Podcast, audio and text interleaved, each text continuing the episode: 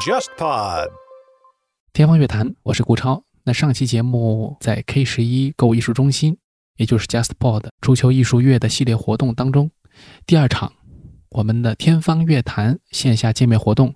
也是我们首次和沙青青、博乔呃两位一起在线下和大家见面。那么这一次活动非常丰富精彩。那么上一期呢是聊到了巴洛克时期的音乐的话题，特别讲到了这种时间跨度对于作品的地位、作品的欣赏的角度以及人们的接受啊这些不同的方面谈了一些观感。那么接下来呢，我们会继续从时间的跨度对于音乐作品欣赏、接受的这样一个呃角度开始开聊。好，就让我们再次回到天方乐坛周年庆的现场。过了一百年以后，大家再去听我们现在听到的那些说最新的那些古典音乐作品，就是所谓的二十世纪后期的那些我们现在完全听不懂的那些交响乐，一百年以后的人能听懂吗？主要是我现在我也听不懂，就所以我就不知道一百年后的人能能不能听懂。对，我觉得有些大部分的我也听不懂。确实，对于很多的观众来说，我觉得就是古典音乐遇到了这样一个问题嘛。曾经有一本书嘛，就是那个修补裂痕嘛。对吧？讲了这个现代音乐和传统音乐当中的一条大裂痕，然后不断的在扩大，然后现在的作曲家写的东西，其实离我们普通观众来说又特别远了，呃，那种远和莫扎特、巴赫时代和观众之间的距离是不一样的，那个是阶层造成的，现在这个好像是一种听觉上的一种障碍，理念上的一种区隔。我觉得这可能跟整个现代性有关吧。北京大学吴晓东教授原来写过一本书嘛，叫《从卡夫卡到昆德拉》。上来序言中，他就讨论到小说的现代性的问题。他认为，现代性小说的阅读已经不再是一种美好的故事的享受，而成为一种痛苦的仪式。我觉得在古典音乐当中也同样如此。我们阅读卡夫卡，阅读。比如说《尤利西斯》，你很难从中得到一种所谓真正的感性的愉悦。你觉得文字优美，然后故事曲折这样子的，你很难去感受到这一些。但但是你会获得一种智性的愉悦。但是这种这种智性的愉悦，就属于说。你如果跟你女朋友或者跟你男朋友一起出去的时候，会把对方逼疯，这样，然后就这种感觉很正常嘛。就是你如果你参加过上海电影节的话，你会知道，就是那种陪着女朋友或者陪着男朋友来看那些艺术大师伟大杰作的那些伴侣们是有多么的痛苦，这样子。对，但是这就是现代性给我们带来的一个问题，就是。古典音乐也是一样，走入二十世纪以后，逐渐告别了好听的年代，就真的是告别了悦耳时代。这个话不是我说的，是那个诺曼·勒布莱希特说的嘛？这样子的，它分成两部分，一部分可能像理查·施特劳斯、马勒，或者像可能一少部分，比如像梅西安这样子的，包括西贝柳斯，他们的作品可能相对多一点的被我们所接受。但是问题是，他们的作品在当时也没那么难听，这样子就是只是当事人觉得说有点奇怪，但是没有觉得那么难听，都是半音化的作品嘛，另外一部分就是走向了勋伯格、贝尔格，然后布列兹，然后偶然音乐，然后等等，就包括我记得我第一次听那个海边的爱因斯坦的时候，就是那个格拉斯的那个菲利普格拉斯的歌剧，对，那歌剧四四个小时，对对对，然后我天呐，真的我听了十分钟就有点受不了了，就里面那个表情包了，就是我听不懂，但大受震撼的。就也没有很受震撼，就是很受折磨这样子的。就是后来直到有一次我在朋友家看了那个碟，我大概知道怎么回事。就是这个作品吧，它不是用听的，它要必须要用看，必须要配合着一个舞蹈的一个作品，你才能会觉得说那个重复是相对来讲有意思的。包括还有那个萨蒂，当然萨蒂是十九世纪音乐家，他写过一部作品，这部作品要重复七百六十遍。很简单的一个作品，但是要重复七百六十遍。然后有一个行为艺术应该是完成了，应该是消耗了大概四到五个钢琴家接力完成了这部作品。然后据说全场只有一个人听完了，然后大部分的人可能就听了前面或者听了后面，或者听了前面，然后中间出去吃了个饭回来又听了后面这样子的，听完了整个这部作品。所以现代艺术从某种意义上来讲，已经变成了一种。像行为艺术一样，包括我其实是很无意识的，有一次在家放了贝尔格。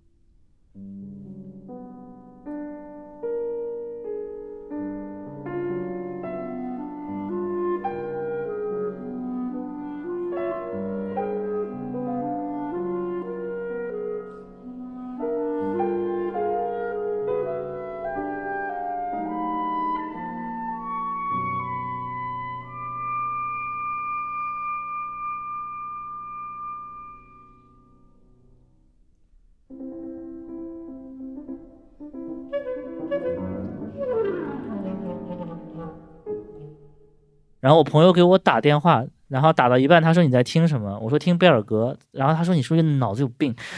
我说不是脑子有病，是这张碟正好就到这个地方了，你电话过来了，我就没来及关这样子，但是。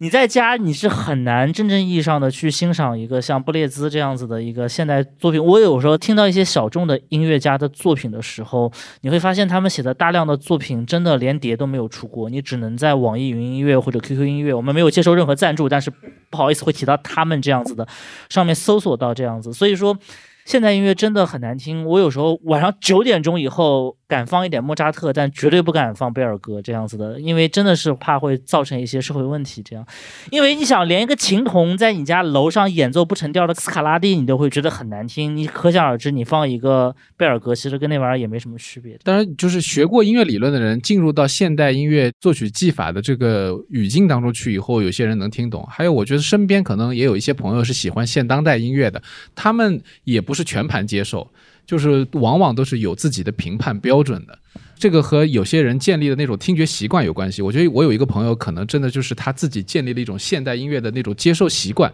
所以他的这个思维已经进入到了当中去。他而且能够在这当中再能够评判出他自己喜欢和不喜欢的东西。有一些人大多数就被这个调性啊，就直接就拒在门外了嘛。这个也是没有办法的事情，尊重个体的这个差异。但是我要强调一下，我觉得有时候还是需要多听。就比如说梅西安的一些作品，比如说像《图兰加利亚交响曲》，我第一次听的时候，真的也有一点不知所云。但确实，就像沙老师刚才引用李安的话一样，就是我听不懂，确实大受震撼。就是觉得哇，世界上怎么会有作品？大家都是可以去听一下。这个作品不长，一个钟头。然后梅西安本人是一个对色彩非常有感知的音乐家，就是属于那种。我们典型意义上认识的西方神棍音乐家，就是他跟 John Cage 一样，都非常迷恋东方文化。不过 John Cage 迷恋的是易经，然后他迷恋的是印度音乐，所以他会在里面放很多印度音乐的一个什么什么七节奏型这样子的那个节奏型，还有那个就是那个滑音的那个乐器，对对对对，那个 Glissandro 那个非常诡异的那个声音。但是当你真正开始欣赏他以后，其实梅西安属于我比较喜欢的现当代作曲家，包括还有他的另外一部作品。那个那个十啊，对圣婴的十二次凝视，不不是那个那个我很喜欢，就是鸟鸣集，不是那个四重奏那个那个啊，时间终结四重奏，时间终结四重奏。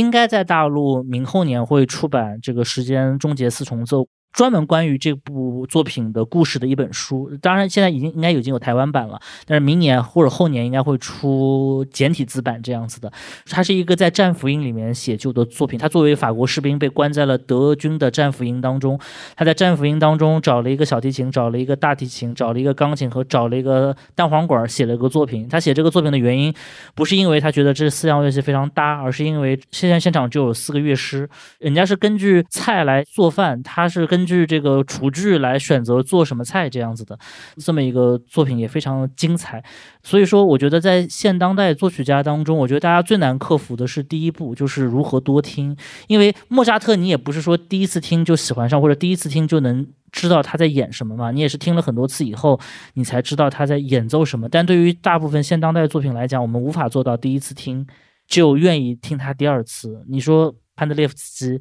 为广岛受难者挽歌，你愿意听第二次吗？我其实不太愿意的。这样，哎，这个曲子倒真的是大受震撼，是吧？哦，啊，是吧？因为在这个曲子里面那种炸裂嘛，啊，这还真是这个没有。我觉得这个曲子，因为它当中用到了什么这个微分音的这个写作手法，然后用到了就是让这个所有的乐器都成为独立的乐器在演奏嘛。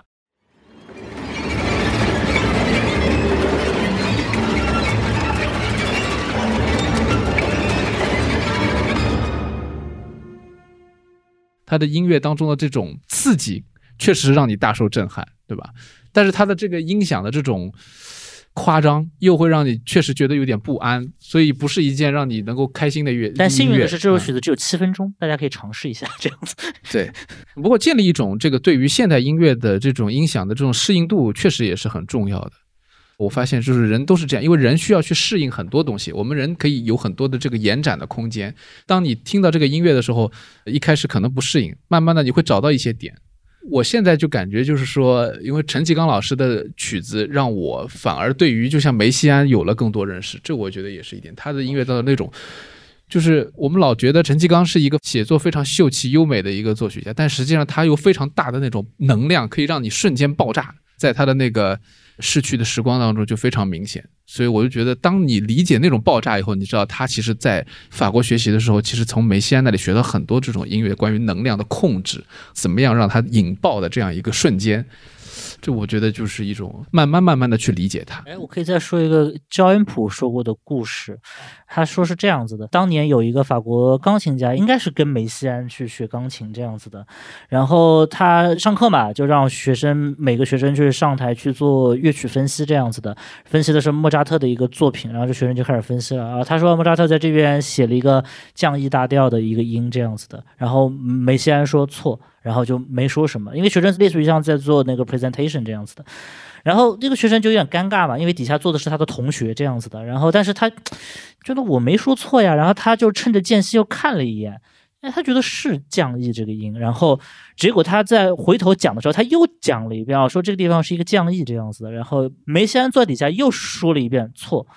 他就非常纳闷儿，他说我靠，我不可能两次看错，我好歹也是在这边学了这么久。然后他下课的时候，他就去找梅西安，他说：“老师，这个地方你为什么说我是错？”呃，结果梅西安回了一句非常玄学的话，跟他这种东方的这种爱好很有关系。梅西安说：“哦，我觉得这边不是降 E，这边是莫扎特想往这一滩水的音乐当中投下一片阴影。”然后这个学生当时就非常生气，说：“我靠，我花了这么多钱来法国巴黎音乐学院，就是就是为了听这个东西的吗？”但是他后来他说，隔了十几年，他突然觉得老师讲的有道理，他觉得说。莫扎特在这边就是希望音乐能变得暗淡，并且有有一丝丝反光在这个地方。当然，这个说法非常玄学，非常像那种中国那种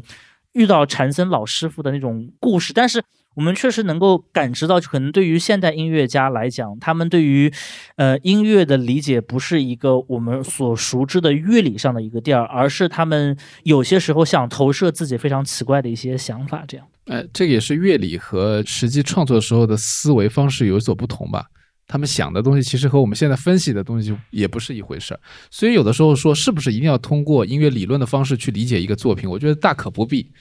是吧？有的时候反而是一种感性的认识，让你去了解到，至少我觉得是调性音乐之前的这些音乐，其实它都有这种创作的动力嘛，不是说它根据某种理论写出的这个音乐。那现代当然呃有很多是根据理论来发展的，这个是另外一回事儿了。呃，我们想这样，接着刚才博乔老师说到的这个梅西安音乐当中可视性，我们接下来就来做最后一个部分，聊一聊这个音乐的联觉问题吧，因为这个是我们今天的一个比较主要的一个话题。当然，我觉得音乐和呃今天我们在外面呈现的这个展览不一定有太大的关联啊，甚至于我觉得那个发噪音的那个钢琴，其实它跟音乐其实没有任何关系的，它就是一个行为艺术的一个装置而已。但是话说回来的话，就是说音乐和美术之间联系蛮多的。我们之前节目里讲过，康定斯基和斯克里亚宾嘛，都是这个俄罗斯文化当中非常有代表性的，就是他们对对方的这个领域有很大的兴趣。所以康定斯基这次在这个西安美术馆的那个展里面有很多这个关于音乐主题的作品。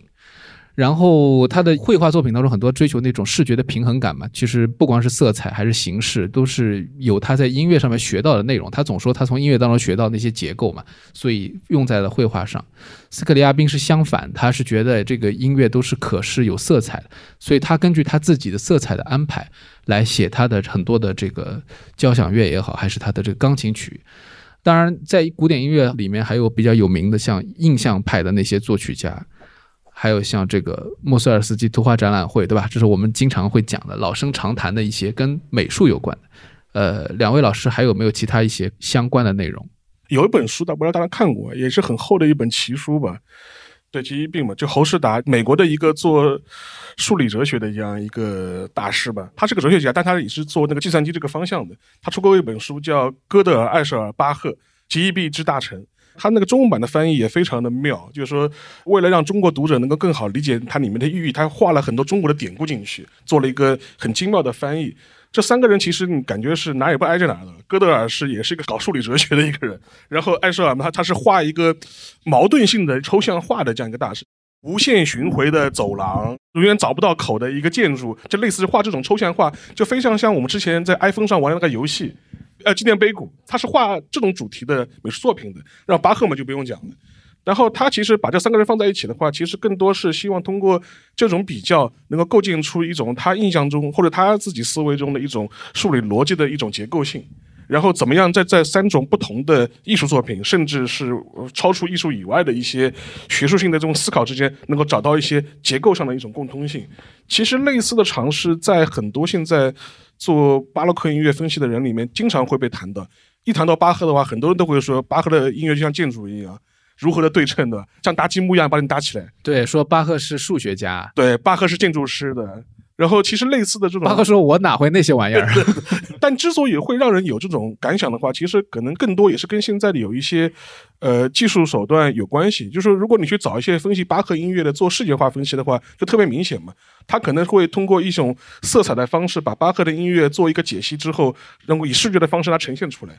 确实，它能营造出一种高度对称、然后高度结构化的这种图形。最典型的例子就前面讲到那个哥德堡威变奏嘛，哥德堡变奏特别明显。就是说，如果你按照呃把它的音符或者把它的整个音乐表现形式，把它表现成一个视觉化的一种展现形式的话，对于现在的很多做设计的人来说，是一个非常好的一个模本，因为它太结构化了，太适合做这种世界化的这种转化。所以说，从这个角度来说的话，呃，你确实可以把它联想到一些建筑啊、图像啊，或者是美术上的一些东西。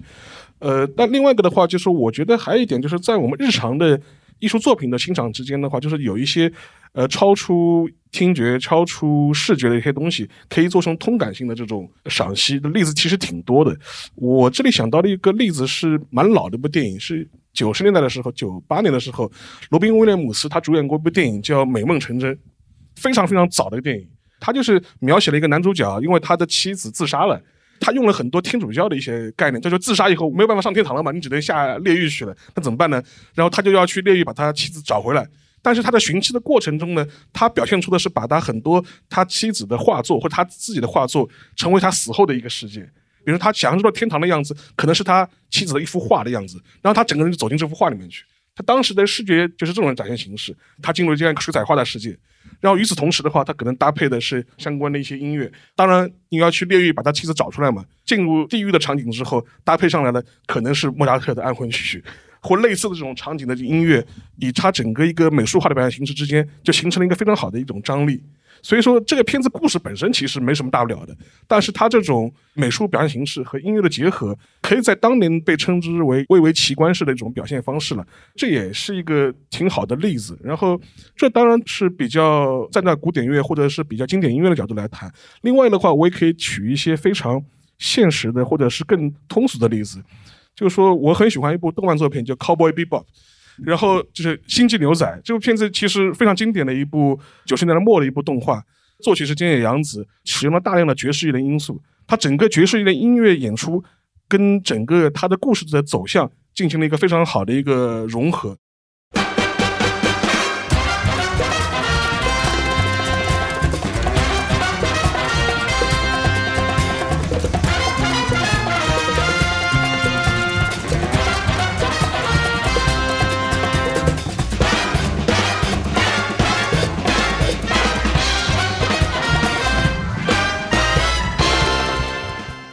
前一阵，上海就是某一家演出场所，还以这个为主题做了一场爵士乐的演出，就叫 Cowboy Bebop 的一个主题音乐的一个爵士的演出。从这个角度来说的话，能够做一个非常好的迎合。它的动漫作品本身跟音乐做了一个高度的一个绑定。所以从这个角度来说的话，它是一个美术呈现和它音乐呈现是彼此成全的这样一种过程。哎，这个就是要涉及到核心创作团队的一种默契和他们的一种高度的一种精神。因为我知道，就是说电影界里面有很多导演，其实他们对音乐并不了解，或者说他们有兴趣，他们想做融合，但是他们其实并没有好的音乐品味。最后就会导致这个作品其实音乐和画面没有太大的这种连接，或者说在一个更高的层面上没有让你有一种震撼的感觉，就是很少有这样的一个情况。但是这个刚才说到《星际牛仔》，包括有一少量的一些电影，我觉得真的是做到了，就是说它和音乐之间的这种关联是看上去好像是没有什么关系，但实际上他们指向了一个方向。我因为可能对音乐比较敏感，所以我对于很多电影啊都不满意，我都觉得就是没有好好的利用这个音乐，音乐变成了一个工具。那你可以举两个反例吗？几乎几乎都是反例。刚才其实就在查我之前就是写过的一个东西，就是正好讲到电影的问题。大家当时也都在讲，就是说电影当中对音乐的使用，确实我觉得有些时候是滥用或者出现非常混乱的情况。但是这边想给大家举一个反例，正面的反例，就是克里斯托弗诺兰，都看过《敦刻尔克》吧？对对对，大家都知道敦刻尔克那个剧情对吧？就是海陆空有三条线并进，然后一条线是这个就是在敦刻尔克撤退前一个小时、一天和一周这样子的，然后它整个的剧情其实是把这个三条线索的时间切割开，然后最后大家在某一个高潮点上汇聚在一起，但其实。诺兰是一个非常整体艺术的人，他在音乐上也做了同样的设计。他采用了一种，就刚才夏老师讲到那个《极地》那本书嘛，它里面讲到一一个非常有趣的一个声学现象，叫谢帕德音阶。就假设一个音乐可能有。三条音乐构成的，然后每一个音乐的节奏是不一样的，就大家可以想到像一个最大公约数的问题，比如说一个是五拍子，一个是六拍子，一一个是四拍子。那么在四乘五乘六以后，呃，某一个点上面，这些音乐又会回到那个原点，然后继续再继续重复一次，这样，这个是著名的一个叫做所谓叫谢帕德音阶，但是这是一种非常简化的一个说法，真正的谢帕德音阶也会比较复杂，而诺兰其实就在这个。敦刻尔克里面玩了这一首，他在不同的场景的音乐的节奏是不一样的。然后他在最后的时候，他所有的音乐线最后做了一个汇聚，所以你会觉得这个音乐非常满。你看这部影片，其实没有声音的时间是非常少的。我在影院第一次看的时候，就觉得满脑子都是嗡嗡嗡的声音，而且都是你也懂的嘛，汉斯季默嘛，就是那种轰轰轰。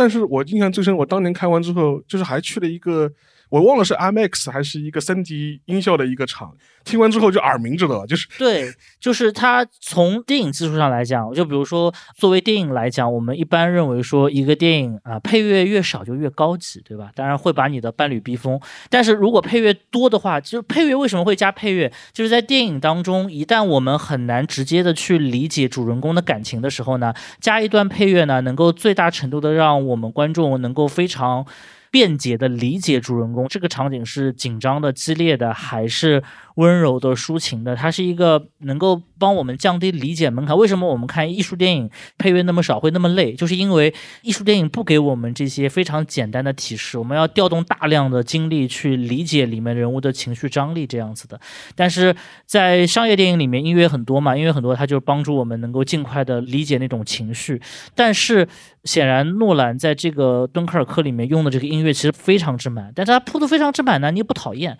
因为它其实就是一个高度的跟它的剧情有一个吻合性。所以所以后来应该是去年，那昆汀塔伦蒂诺嘛，他把这部影片评为他二十一世纪前二十年的十佳。一开始他说仅仅把它评为十佳，后来他反复看了以后，他把它排在了第二。就是我只能说昆汀是懂行的，就是他能看出来这部电影，当然可能在很多层面上是不完美的，但是他真的是少数的能够将音乐、故事情节、叙述、画面能够完全调动起来的这么一个导演。对对对，音乐因为作为一种比较流动的情感方式，它在电影里面往往就是会。偏多用在煽情的段落当中。对，但是诺兰也有失手吧，比如说《信条》，《信条》他就玩了另外一首，就是把所有音符倒置嘛。其实，在真正的作曲当中是会有这种技法的，比如说倒影，就是作曲家经常会用的这种技法，特别在变奏曲当中，他倒一下，啊，你听着就。似曾相识，但是又好像不是那么回事，这样子，这是一种很常见的一种技法，呃，然后把音乐倒过来，但是在信条里面呢，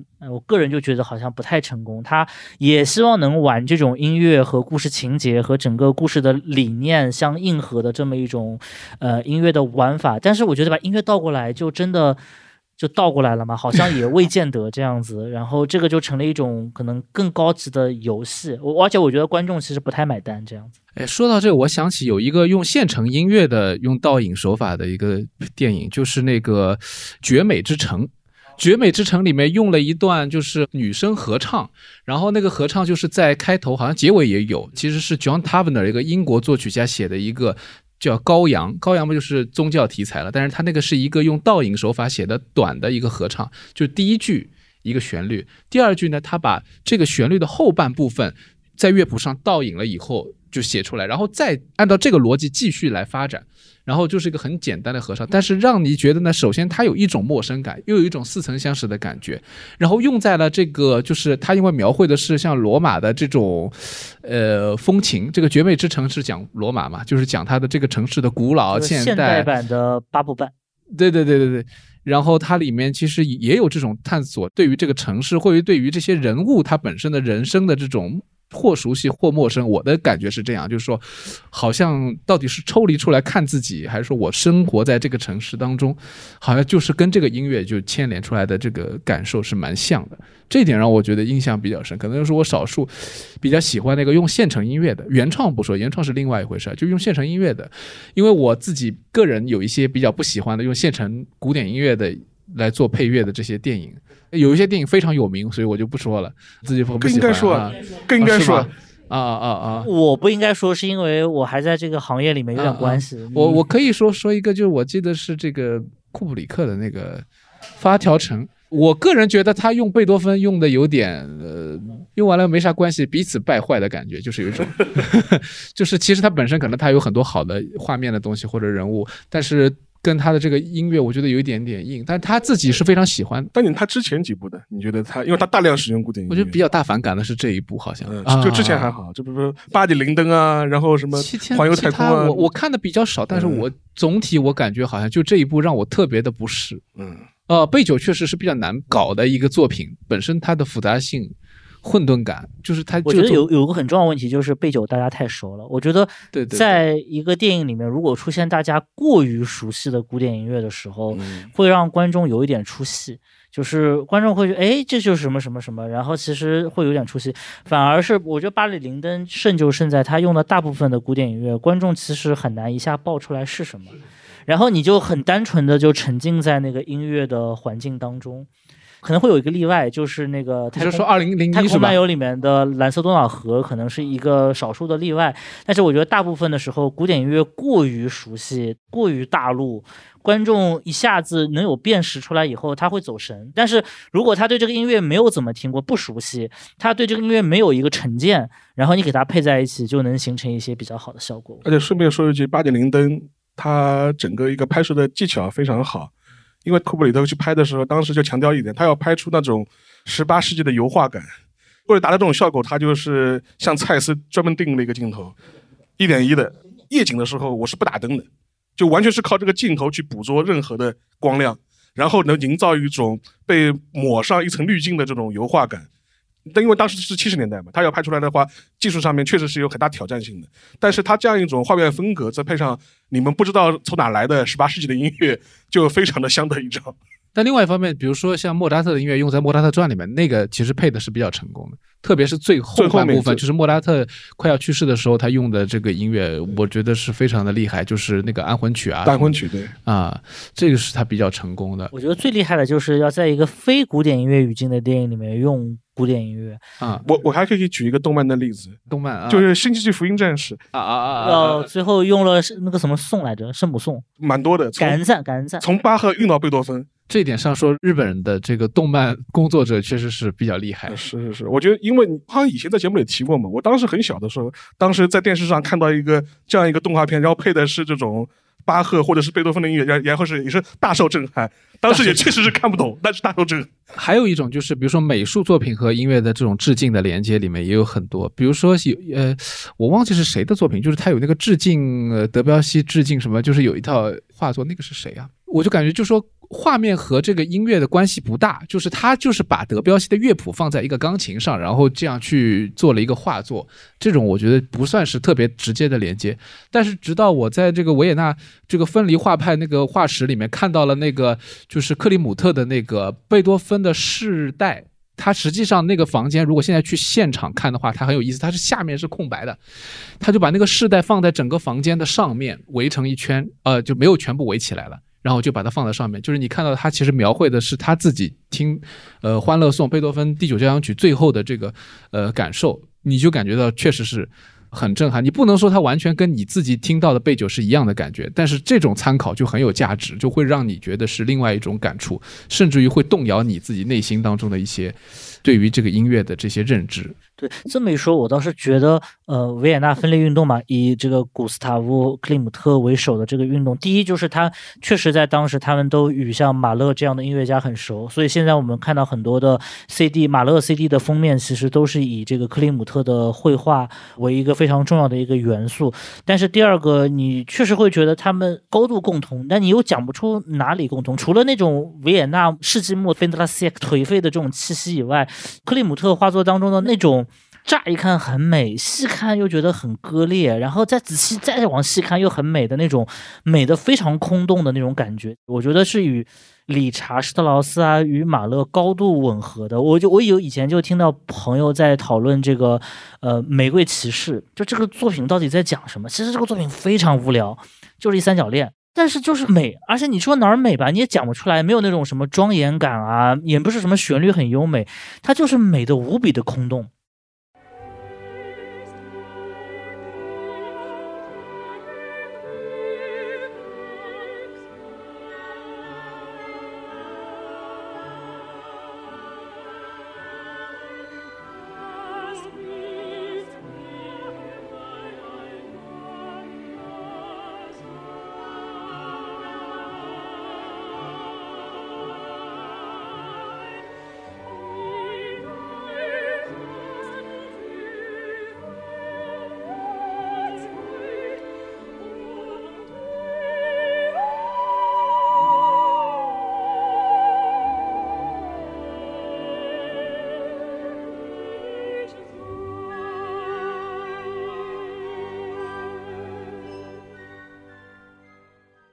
特别是最后那个三重唱，你会感觉世界上面就是所谓这种杜甫说那种伤心碧，就你看到这种碧碧蓝，我我第一次去看到那种碧碧蓝的海是在那个新西兰这样子的，然后坐大巴车的时候在东岸看到那个，就那我第一次理解哦，这个就叫伤心碧，就是。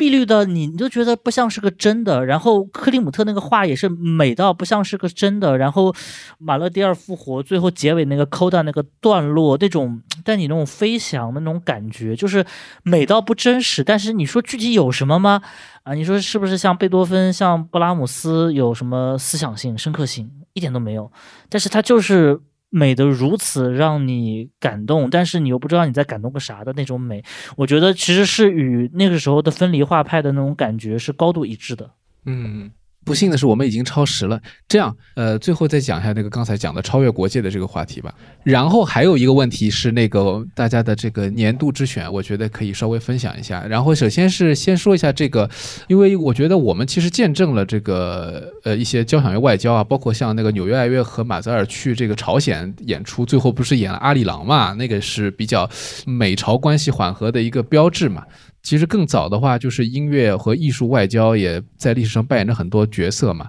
有的是不好的，像紧张的，比如说穆罗娃出逃那个，就是比较哎，这个以后可以专门聊一下。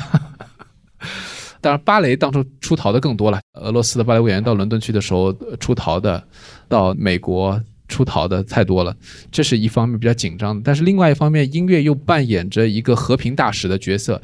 啊，所以我们那个朗朗不是就他有一个头衔，就是联合国的什么大使吧，也是促进和平、促进人类这个和谐的这个。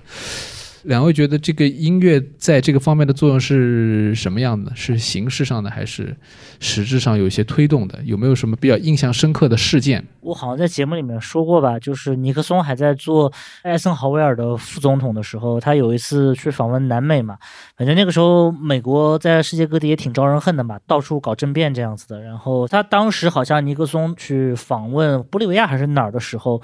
天天就是要忍受石头和鸡蛋嘛。但是同时随行的文化界应该是伯恩斯坦带着纽约爱乐去进行这个访问，然后就在玻利维亚大受欢迎。所以最后在一个记者招待会上面，然后在开始的时候，就尼克松就问这个伯恩斯坦说：“靠，为什么你收到的就是鲜花和掌声，我收到的就是鸡蛋和石头这样子的？”所以说，呃，从一个非常理想化的状态下，我觉得音乐外交、乒乓外交都是一样的，就是他们都是文化外交当中非常软，而且非常受当地人欢迎的一部分。但从另外一方面来讲，我觉得它又特别像是一个附庸。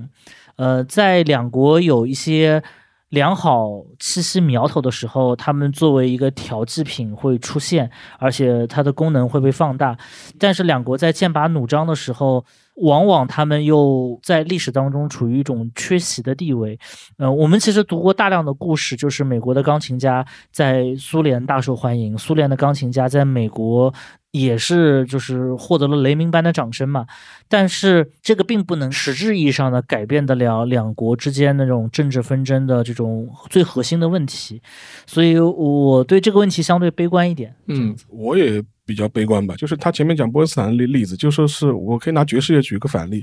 呃，实际上我们都知道，像那个比尔·埃文斯啊、查理·贝克这批爵士乐手，非常喜欢去欧洲演出嘛，而且也出了很多很经典的他们的专辑，都是在欧洲的一些现场的录音。但实际上面，现在我们也看到，就是说是他们很长一段时间，五十年代到七十年代，在欧洲啊、在拉美啊、在亚洲一些国家的活跃背后，其实都是有美国官方的背景的。当然，对音乐家本人来说，他是一个。无所谓的嘛，反正你们愿意出钱让我去演出，我当然就去了，我也不会 care 你们背后有什么政治上的考虑。像比尔·埃文斯啊、查德·贝克，他们很多人到欧洲去的话，背后都是哪有两个层面，一个层面的话是美国国务院，它是有一个官方的一个文化艺术的一个赞助的这样一个项目的。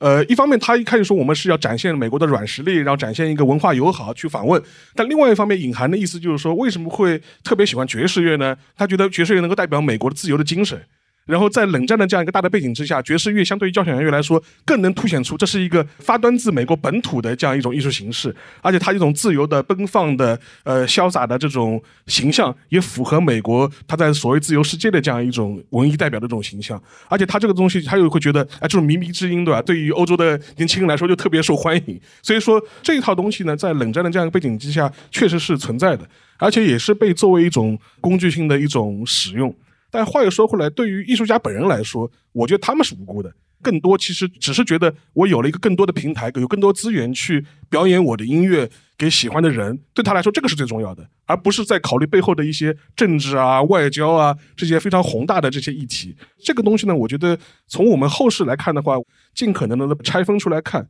有的时候我们会说音乐外交、文化外交，好的时候捧到天上去，坏的时候都踩到脚底。所以说，对艺术家来说，或者对我们喜欢音乐或者欣赏艺术的人来说，尽可能把它彼此间拆得比较开，我觉得反倒是一个比较好的一个状态。因为你放在一起的时候，某一时虽然是获得比较好的关注，获得比较好的这些荣耀，但是，一旦风云变色，对吧？马上就是被踩上一万只脚。所以说，在这种情况下的话，对于艺术家来说，对于欣赏音乐的人来说，把两者分分开，我欣赏的是单纯的音乐，这就足够了。我觉得可能这也是一个还音乐本身的一个比较纯粹的这样一种位置，可能会相对来说比较好。对，我觉得作为艺术的音乐，肯定它是比较纯粹，是它本身天性上是远离一切纷争和其他的这种利益的。